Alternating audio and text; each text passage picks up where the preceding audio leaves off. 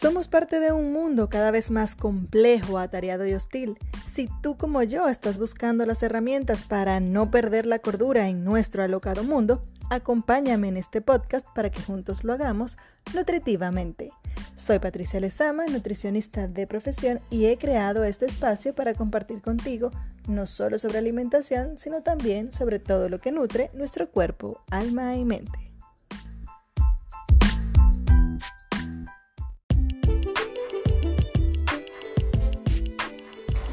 Hola, hola, bienvenidos a este episodio número 5 de Nutritiva Mente.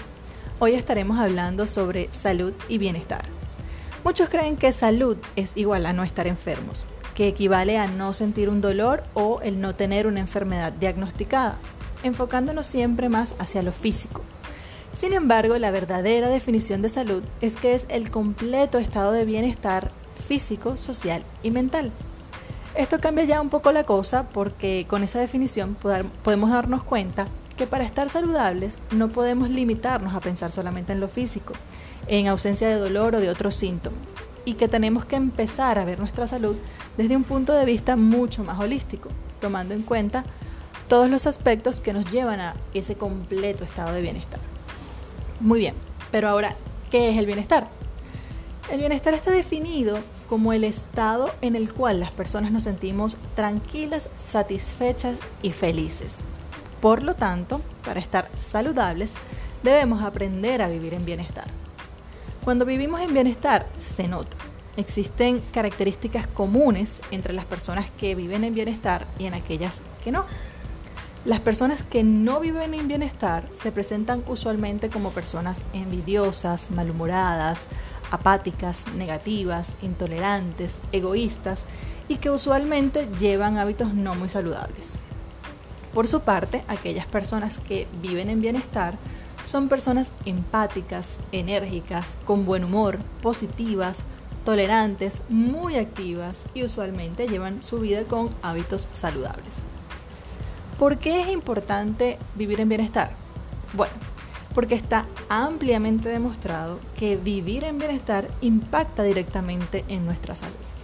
Y esto ocurre porque nuestro cuerpo está formado por varios sistemas. El sistema circulatorio, el sistema nervioso, el gastrointestinal, el sistema muscular, linfático, entre otros.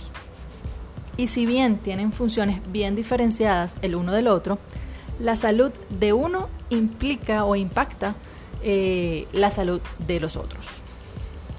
Un ejemplo muy sencillo es cuando sentimos ansiedad porque tenemos una presentación, un examen, una reunión importante. Y esa ansiedad y nerviosismo que está en nuestra mente puede producir eh, algunos signos como palpitaciones, sudoración, malestar estomacal, falta de sueño. Luego esa misma falta de sueño puede ser que nos ponga irritables, nos genere dolores musculares porque estamos muy tensos, nos deshidratamos incluso y así un número de reacciones que en nuestro cuerpo están desatadas por un solo estímulo que fue ese evento que nos produjo esa ansiedad. Y si eso ocurre en ese momento aislado, pues no pasa nada, pero cuando esto ocurre constantemente, esto puede traer consecuencias en nuestra salud. Por ejemplo, cuando no vivo en bienestar, tengo malos hábitos, en mi cuerpo se promueven eh, situaciones como por ejemplo la inflamación de nuestras células, que hoy por hoy se conoce como la base de todas las enfermedades. Cuando mis células están inflamadas, eh, no funcionan bien y entonces todo nuestro cuerpo empieza a complicarse. Eh, también ocurre el aumento de la frecuencia cardíaca, la elevación de la presión arterial, se debilita nuestro sistema inmunológico, lo cual nos hace más propenso a captar enfermedades en la calle y que cuando tenemos una enfermedad, entonces nuestro cuerpo responde de manera, digamos, más deficiente. Y si esto se mantiene a largo plazo, pues ya pueden desarrollarse enfermedades crónicas mucho más importantes.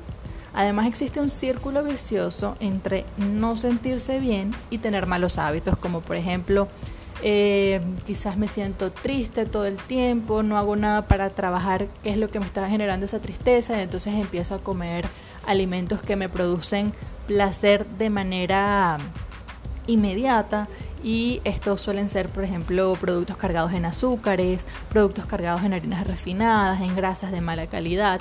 Me genera placer en un momento, pero igual yo sigo sintiéndome triste. Entonces no trabajo mi emoción y por lo tanto voy teniendo ese hábito. Eso mismo puede ocurrir quizás con el alcohol, con el sedentarismo.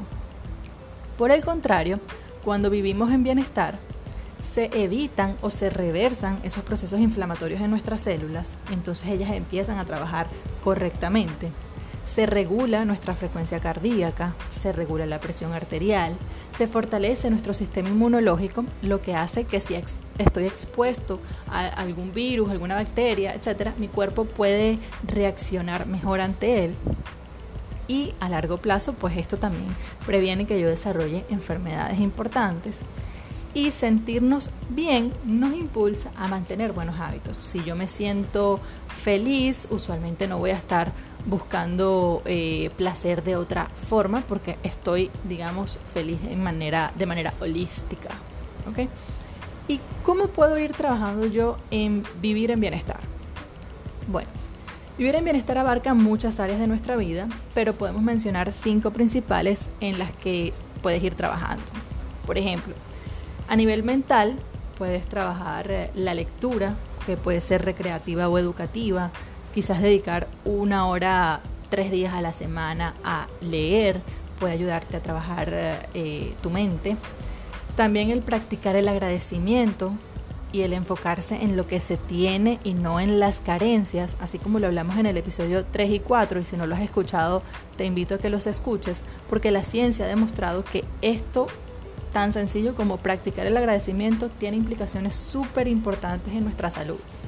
Además, tener hobbies, hacer ejercicio, compartir en familia, el establecernos metas y enfocarnos en ir tras ellas, el resolver problemas, recordar momentos gratos, ver fotos, eh, también dedicar algo de nuestro tiempo al esparcimiento y las distracciones, todo eso me ayuda a trabajar eh, el área mental para vivir en bienestar. Luego a nivel social puedo trabajar en conectar e interactuar con otros, el establecer lazos, trabajar la empatía, hablar con otros sobre mis experiencias personales, pero también escuchar las experiencias de ellos y conversar sobre eso. Conocer nuevas personas, eso tiene impacto muy positivo a nivel social. También contactar a personas con las que quizás perdí eh, cierto contacto y que fueron buenas amistades o quizás familiares que no, que no estoy en contacto constantemente, pues contactarlas, eso también me genera beneficio social. A nivel espiritual, el conectar con el sentido y el propósito de nuestra existencia en este, en este mundo y la relación que hay entre lo divino, entre un ser superior a nosotros, bien sea el universo, Dios, lo que tú creas que haya, que tiene un poder por encima tuyo y, y la conexión tuya y eso.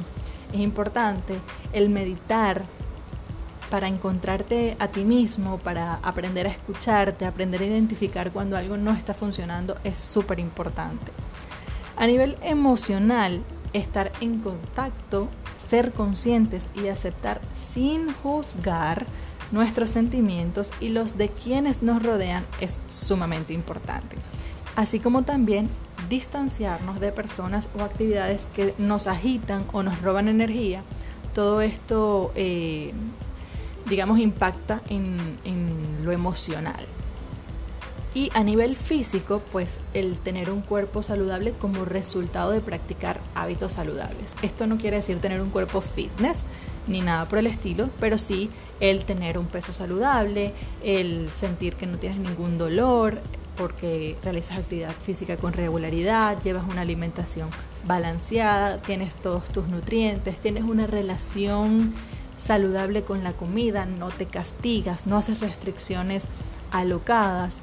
Eh, también el descansar y el tener un sueño reparador, dormir aproximadamente de 6 a 8 horas es súper importante para que tu físico eh, funcione correctamente.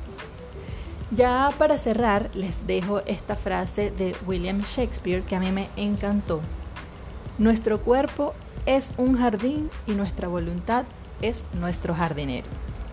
Gracias por escuchar este episodio de Nutritivamente. Si te gustó, suscríbete y compártelo. Soy Patricia Lezama y esto fue Nutritivamente.